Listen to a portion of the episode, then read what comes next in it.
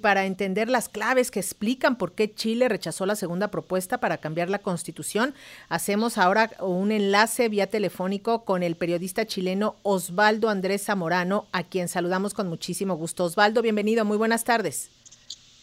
Hola, Lénica, ¿cómo estás tú? Un saludo también a los auditores de Radio Educación y de tu pues, programa Pulso. Gracias. Pues algo que queda claro en estos referéndums es que la ciudadanía, los chilenos, no quieren radicalismos, ni muy a la izquierda ni muy a la derecha. Entonces, desde tu punto de vista, eh, ¿qué debe contener un proyecto de esta importancia para tener el respaldo de la población?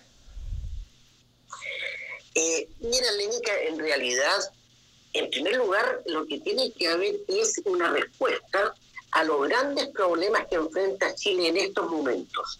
Más allá de lo que puedan decir los partidos políticos, en Chile hay problemas bastante serios que con este, este largo proceso constitucional han quedado de lado. Por ejemplo, eh, problemas de salud, problemas de pensiones, problemas fiscales, hay varios problemas que tienen que ser resueltos. Y precisamente por esa razón es que algunos comentaristas políticos han dicho que de este plebiscito los grandes derrotados son, son la clase política. Pero por eso digo, el primer condimento, ya que tú me lo preguntas, es de que se resuelvan primero los problemas de la mayoría de los chilenos y que son, son bastantes. Sí, pero en ese sentido, Osvaldo, eh, se ha considerado que la constitución heredada por Pinochet es un obstáculo para cualquier reforma social significativa en Chile. O sea, no se pueden impulsar esas reformas con la actual constitución. Eh, ahora, Lénica, la verdad es que para resolver estos problemas y, las grandes reformas que son necesarias para, para el país, habría que llegar a un acuerdo entre los partidos opositores, que son la derecha fundamentalmente, y los partidos oficialistas.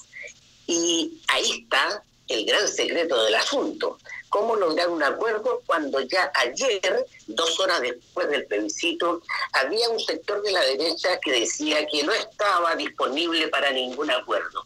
Es complejo, es difícil, eh, pero yo creo que el, gobierno, el presidente Gabriel Boris, debe intentar, intentar eh, no solo el acuerdo, sino que convencer a los chilenos de que son necesarias, son fundamentales algunas reformas, como decía la reforma de las pensiones. Las pensiones son muy bajas, los, los jubilados tienen serios problemas económicos, es un hecho que ya se arrastra por varios años. Está el problema de la salud, el problema de la educación. Y eso yo creo que los chilenos quienes votaron ayer en contra de esta postura de la ultraderecha no tienen claro. Chile necesita antes que este juego de partidos, esta actividad de, la clase política, antes que eso, se tienen que preocupar todos de resolver los grandes problemas que han, afligido a Chile en los últimos años. Osvaldo, eh, ¿cómo está la población? ¿Hay un hastío respecto a este tema o se prevé que se pueda presionar para una nueva propuesta a pesar de que ya el presidente Boris, que por lo menos de su parte, él no la va a organizar? ¿Cómo está la población?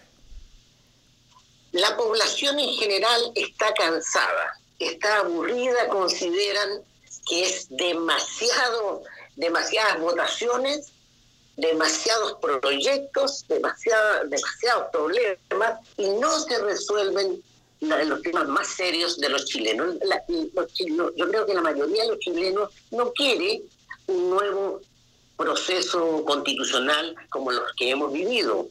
¿Y por qué? Porque al final de cuentas una constitución y un proceso como el que vivió nuestro país no resuelve, insisto, los problemas de la mayoría de los chilenos.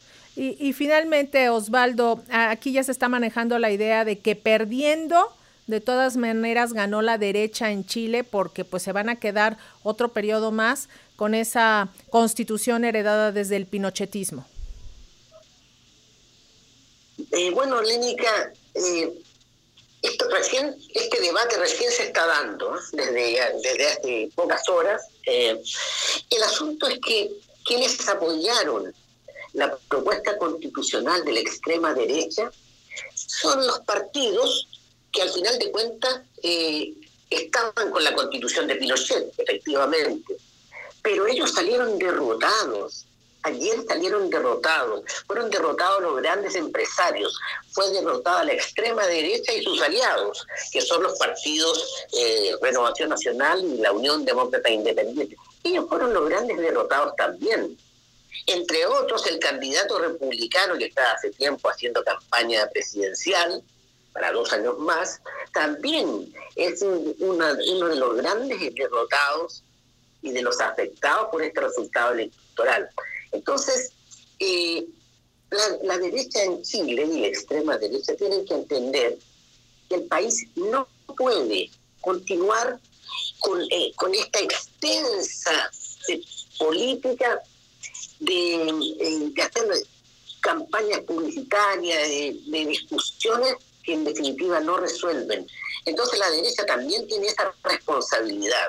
Los partidos oficialistas lo han dicho, ellos están dispuestos a conversar, a llegar a acuerdos en función de políticas de Estado, como lo es la salud, la educación, las pensiones, una reforma fiscal. Todo eso el país lo requiere para tener recursos. El tema de la seguridad es un tema de Estado no es un tema del gobierno o de la oposición, son políticas de Estado que se tienen que implementar cuanto antes. Y para ello se necesitan recursos. Y para obtener recursos hay que aumentar los impuestos, porque así no se puede, no se puede lograr. Entonces, la derecha, si continúa con esta, esta posición tan cerrada respecto de estos temas que son de Estado, va a lograr que la gente vuelva a salir a las calles, vuelva a protestar, como ocurrió en, 1900, en el 2019 con la gran protesta nacional. Entonces, eh, el, triunfo ayer de la opción en contra establece también la necesidad de que haya cambios importantes en la realidad chilena, sobre todo, Lénica, respecto de los grandes problemas nacionales. De lo contrario, nadie puede asegurar que no habrá problemas e inestabilidad en nuestro país. Pues te agradecemos muchísimo, Osvaldo Andrés Zamorano, periodista, estos minutos con las audiencias de Radio Educación y mantenemos el contacto. Muchísimas gracias. Con mucho gusto, Lénica, y un saludo a todos los auditores de tu programa Pulso y de Radio Educación. Muchas gracias, un abrazo hasta Santiago. Muy buenas tardes.